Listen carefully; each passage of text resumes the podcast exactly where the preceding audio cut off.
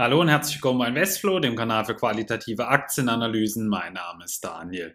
Heute kommt mein Unternehmen, welches vermutlich die wenigsten von euch kennen, aber das eigentlich zu Unrecht, denn sie sind absoluter Marktführer in ihrem Segment, wie ihr später hören werdet. Sie nehmen unter anderem im äh, Bereich der Rasenmäher tätig, aber haben hier noch sehr viel mehr im Portfolio und äh, können auch von einigen äh, spannenden Zukunftssektoren ähm, profitieren. Auch darauf werde näher eingehen. Natürlich werfen wir aber auch einen Blick auf die Zahlen und die sind wirklich ganz ordentlich gewesen. Ich wünsche euch auf jeden Fall viel Spaß bei dem Video über die Toro Company.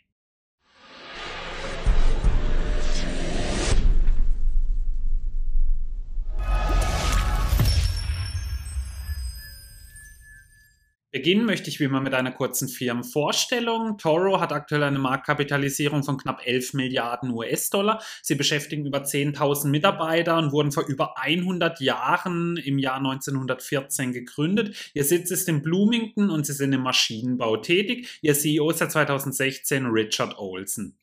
Im Kursverlauf sehen wir, dass es für Anleger eine ganz gute Story eigentlich hier war. Hätte man vor fünf Jahren sein Geld angelegt, hätte man eine Rendite von über 103 Prozent erzielt. Aber wir sehen, es ging auch immer wieder mal äh, etwas nach unten, vor allem natürlich auch in Corona, aber auch Mitte 2017 gab es mal einen heftigeren Einsturz. Aber ähm, auf lange Sicht hingesehen hat die Aktie immer wieder zu alter Stärke und noch besser zurückgefunden. Wie sieht die Aktionärsstruktur aus? Da sehen wir wieder sehr viele bekannte Namen, wie auch gewöhnlich, nämlich die Vanguard Group ist mit dabei, BlackRock, T. Rowe Price oder JP Morgan, also mit die größten Institutionen, die man so kennt, sind hier alle mit an Bord. Die Analystenmeinung gegenüber dem Unternehmen sind zurzeit neutral. Es gibt eine Kaufempfehlung, sechs Halteempfehlungen. Das niedrigste Kursziel liegt aktuell bei 105 Dollar, was einem Abschlag von 2% entsprechen würde. Das höchste Kursziel bei 108, was einem Aufwärtspotenzial von 5% entsprechen würde. Also wir sehen, da sehen die Analysten zurzeit ähm, alle dieselben Kursziele. Also ähm, sowas habe ich, glaube ich, jetzt auch selten gesehen. Aber man darf immer nicht vergessen, es sind jetzt auch nur sieben an der Zahl hier. Welche Marken gehören denn zur Toro Company? Die meisten der Marken äh, werden viele eben nicht kennen, da sie eben auch ihren Hauptmarkt äh, im äh, Amerika haben. Das werden wir auch nachher sehen, denn hier kommen sehr viele der Umsätze eben auch her. Aber es ist ein sehr breites äh, Portfolio, welches sie hier haben. Beispielsweise eben Toro auch selber an sich, American Augers, Unique, äh, Hater oder Lawnboy. Also da sind schon einige ähm, Größen aus dieser Branche mit dabei und äh, sie decken damit auch wirklich einige Sektoren dann ab. Das wollen wir uns jetzt natürlich auch mal anschauen. Hier sehen wir nämlich mal ein paar Produkte. Also das fängt beispielsweise bei einem Schneepflug an. Äh, das geht über Rasensprenkler, Laubbläser, kleine Rasenmäher bis ganz große und bis hin dann eben auch zu äh, Baumaschinen, äh, Fahrzeuge, die man eben auch beispielsweise bei Landschaftsgrabungen benötigt oder eben dann auch äh, bei dem ein oder anderen Zukunft Zukunftssektor, der hier eine Rolle spielt. Darauf komme ich eben dann gleich noch zu sprechen. Also da sieht man eben schon, sie sind hier wirklich sehr breit aufgestellt, äh, sind eben schon seit über 100 Jahren äh, im Markt tätig und haben hier natürlich dann sehr viel Know-how hier gesammelt hier sehen wir jetzt mal die komplette Produktpalette, die sie anbieten. Und zwar geht es dann beim Hauseigentümer los, vom Aufsitzrasenmäher über normale Gartenwerkzeuge bis hin zu Steuergeräten und Schneefräsen. Dann ähm, ist auch das Golfen ein großer Sektor. Da geht es eben auch wieder bei Rasenmäher los, aber dann eben auch beispielsweise Bodenaufbereitungsgeräte, Laubbläser, Bunkerrächen, Spezialmäher und äh, Grünsrollen. Äh, außerdem eben auch diverse Nutzfahrzeuge im Garten- und Landschaftsbau, da auch wieder die Rasenmäher, Steuergeräte, ähm, Kompaktnutzlader oder Baumpflegeprodukte. Ähm, Außerdem dann auch für normale Sportplätze und öffentliche Anlagen. Beispielsweise gibt es hier Sprühregner, Rotoren, ähm, Steuergeräte, auch Bodenaufbereitung oder Oberflächendünger. Also man sieht natürlich, es äh, ist alles so ein bisschen so ein roter Faden, der sich hier durchzieht, aber äh, natürlich eben immer ganz ganz speziell auf die äh, Bedürfnisse des jeweiligen Bodens abgestimmt. Denn Rasen ist natürlich auch nicht immer gleich ein Rasen und das ist dann eben auch wichtig. Und gerade beim Golfen, da weiß man natürlich, äh, das ist dann nochmal so eine ganz eigene ähm, Physik für sich dann. Hier sehen wir mal die Produktionsstandorte, also sie sind weltweit tätig. Sehr vieles wird in den USA produziert und in Mexiko, aber auch beispielsweise in Europa sind sie tätig, wie beispielsweise Polen oder Italien. Auch in Deutschland gibt es eine Niederlassung und zwei davon gibt es auch noch in China, nämlich in Peking und Xiamen. Ähm, ich hoffe, das spricht man so aus. Was für Chancen sieht denn das Unternehmen selber für sich? Beispielsweise ganz große Chancen sehen Sie in der Telekommunikation, Glasfaser 5G. Jetzt fragt man sich natürlich, äh, was haben jetzt Rasenmäher und Baumaschinen damit zu tun? Äh, man muss natürlich diese Glasfaserausbauten ähm, mit verschiedenen Werkzeugen oder Maschinen äh, unterstützen. Und ähm, da Sie eben hier in diesem Bereich auch einiges an Baumaschinen im Portfolio haben, sehen Sie hier mit einer der größten größten Chancen für sich selber. Aber auch im Versorgungssegment Gas und Elektrik, auch hier müssen ja beispielsweise Leitungen verlegt werden, aber auch in verschiedenen Infrastrukturmodellen im Wasser- und äh, Wasserverschwendungssegment. Das ist auch in den USA ein ganz großes Thema. Gerade so, äh, wenn man so in die südliche Richtung geht, wo dann eben auch beispielsweise Wüstenlandschaften sind, Texas oder so, wo es ja immer wieder auch mal große Wasserknappheit äh, gibt, wo dann eben beispielsweise auch äh, harte Sanktionen auf Wasserverschwendung stehen. Da können dann eben beispielsweise diese speziellen Produkte der Toro Company helfen. Aber sie sind auch im Vermietungssegment tätig oder unabhängige Händler und nationale Kunden. Da sieht man ebenfalls große Chancen dann in der Zukunft für sein eigenes Unternehmen. Also man sieht, äh, es gibt hier definitiv einige Potenziale, die das Unternehmen auch für sich selber aufruft. Was gibt es denn sonst so Wissenswertes? Toro gilt in den USA und auch weltweit als Marktführer für Geräte der Landschafts- und Gartenpflege. Das Geschäft schließt Untertagebau, Vermietung von Großgeräten, Bewässerungs- und Außenbeleuchtungslösungen mit ein. Dann die Net Earnings der Toro Company konnten mittlerweile elf Jahre ohne Unterbrechung gesteigert werden. Also man sieht hier also ein Unternehmen, welches auch wirklich äh, versteht, Geld zu verdienen und das nachhaltig zu steigern. Zwei der größten Konkurrenten sind CNH Industrial und Deere. Äh, die habe ich auch erst vor kurzem analysiert. Das Unternehmen vertreibt außerdem seine Leistung über Distributoren in mehr als 125 Ländern der Welt. Also man ist sehr breit aufgestellt, aber ähm, die meisten Umsätze werden, wie vorher bereits erwähnt, in den USA erwirtschaftet.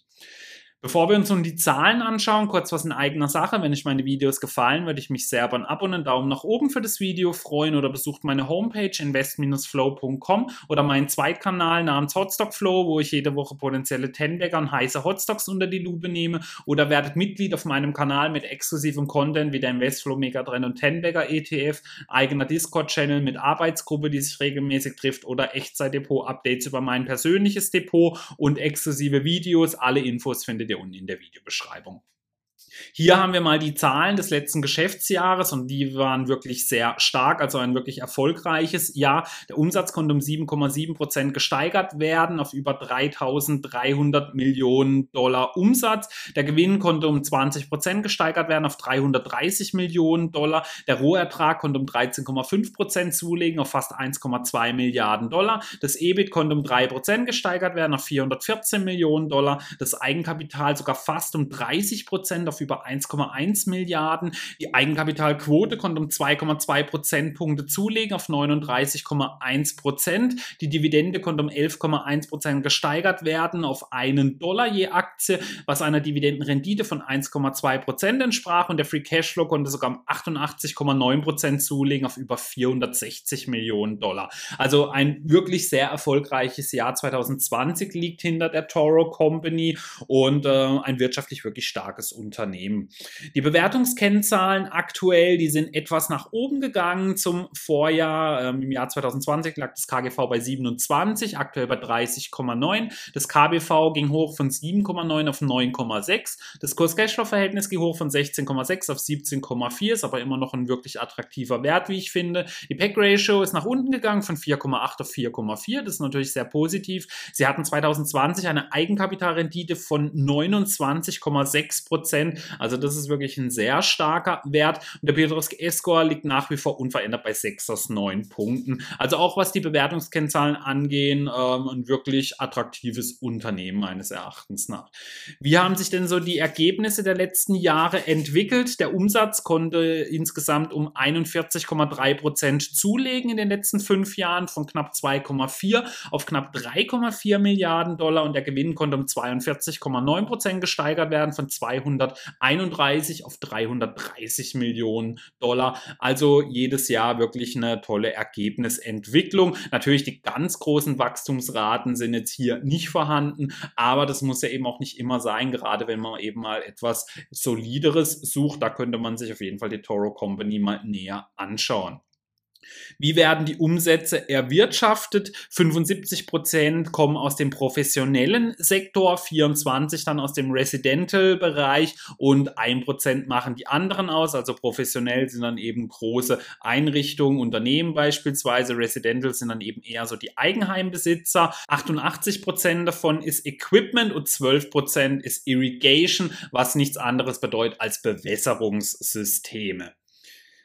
Hier sehen wir auch mal etwas genauer, wie sich der Umsatz zusammensetzt. Also zum einen, was zum professionellen Bereich gehört. Hier ist eben dann Golf mit dabei, Landschaftsbau, aber auch Sportfelder, also sprich ähm, Fußballfelder, Footballfelder können hier mit dazugehören. Aber auch die Schneeanhänger, ähm, also die äh, Schneepflüge gehören hier mit dazu. Oder Landwirtschaft und beim Residential sind dann eben hauptsächlich die Eigenheimbesitzer, die hier Gartenpflege betreiben mit verschiedenen Anbietern wie eben Lawnboy, Pope oder Hater.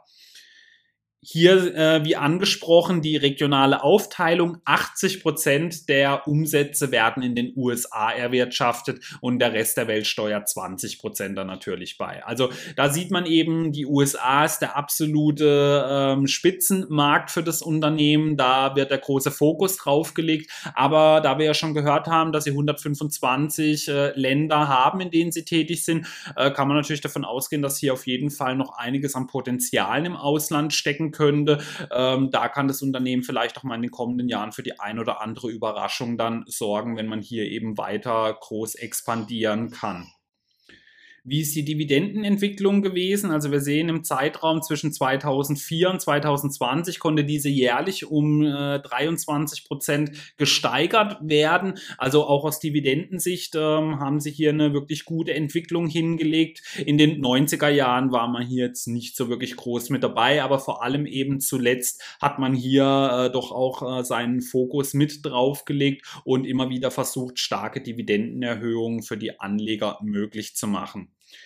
Wie war die Ausschüttung auf den Free Cashflow? Äh, die Dividenden konnten immer aus diesem bezahlt werden und hatten sehr gesunde Ausschüttungsquoten zwischen 20 und 39 Prozent. Außerdem noch eine Aktienrückkaufquote in der Zeit von 1,5 Prozent. Also da ist auf jeden Fall noch einiges möglich und das lässt auf jeden Fall Fantasien für weitere Dividendenerhöhungen in den kommenden Jahren hier zu.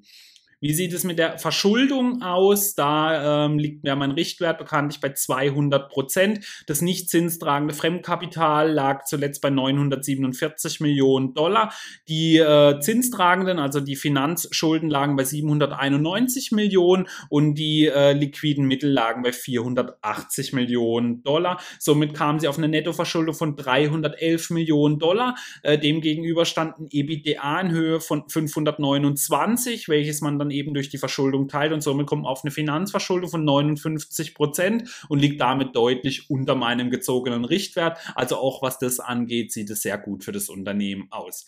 Wie ist der Ausblick aufs Jahr 2021? Auch hier rechnet man mit weiter ähm, sehr solidem Wachstum. Die Net Sales sollen zwischen 6 und 8 Prozent ansteigen und äh, die Earn per Sharing sollen zwischen 3,35 Dollar und 3,45 Dollar liegen. Also man erwartet wieder ein wirklich sehr erfolgreiches Jahr für das Unternehmen und da kann man natürlich dann auch davon ausgehen, dass auch die Dividenden weiter erhöht werden und äh, das Unternehmen hier weiter seinen Weg gehen wird.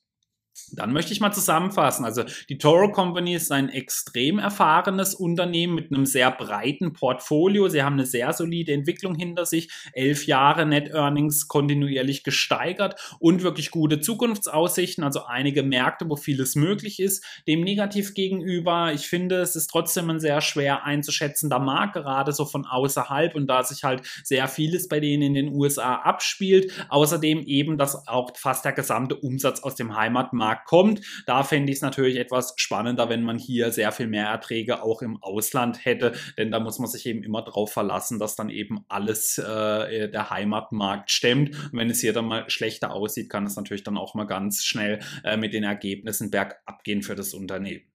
Was erwarte ich denn in Zukunft ähm, bei einer aktuellen Dividende von einem Dollar und einem durchschnittlichen Wachstum von 13,8 Prozent in den letzten fünf Jahren? Ähm, hätten Sie eine Dividendenrendite aktuell von einem Prozent zum aktuellen Kurs? Da finde ich, gibt es einfach bessere Alternativen. Ich glaube, damit kann man nicht so viele Dividendenanleger locken. Das Wachstum ist wirklich gut, aber auch da habe ich schon äh, welche gesehen, die deutlich äh, größer gewachsen sind. Äh, wir haben ja gesehen, sie hatten über einen längeren Zeitraum auch schon höheres Dividendenwachstum. Da ist jetzt natürlich die Frage, werden Sie das vielleicht in Zukunft mal wieder etwas erhöhen? Die Möglichkeit hätten Sie dazu, wie wir ja gesehen haben. Ähm, vielleicht könnte es dann äh, auch wieder etwas interessanter für Dividendenwachstumsanleger hier werden. Wie sieht es bei Kurspotenzialen aus? Es ist ein sehr erfahrenes Unternehmen, welches breit aufgestellt ist mit wirklich guten Zukunftsaussichten, die auch in vielen Ländern zwar tätig sind, aber sehr vieles kommt eben nur aus den USA dann. Ich finde, sie haben eine faire Bewertung Bewertung, sind aber schwer einzuschätzen. Ich glaube aber trotzdem, dass sie nachhaltiges Kurspotenzial haben, also trotz der wenigen negativen Punkte, da sie ähm, wirklich sehr gut wirtschaften, da sie äh, einiges an Gewinne erwirtschaften und äh, sie einfach über Jahrzehnte bewiesen haben, dass sie ein wirklich starkes Unternehmen sind. Und gerade wenn jemand mal ein etwas unbekannteres Unternehmen sucht, welches aber qualitativ äh, sehr hochwertig ist, der kann sich Toro, glaube ich, bedenkenlos mal näher anschauen. Nun würde mich natürlich auch eure Meinung zu diesem Unternehmen interessieren. Habt ihr schon mal von der Toro Company davor gehört ähm, oder vielleicht sogar im Depot auf der Watchliste? Schreibt mir gerne mal dazu eure Meinung in die Kommentare. Vielen Dank fürs Zuschauen.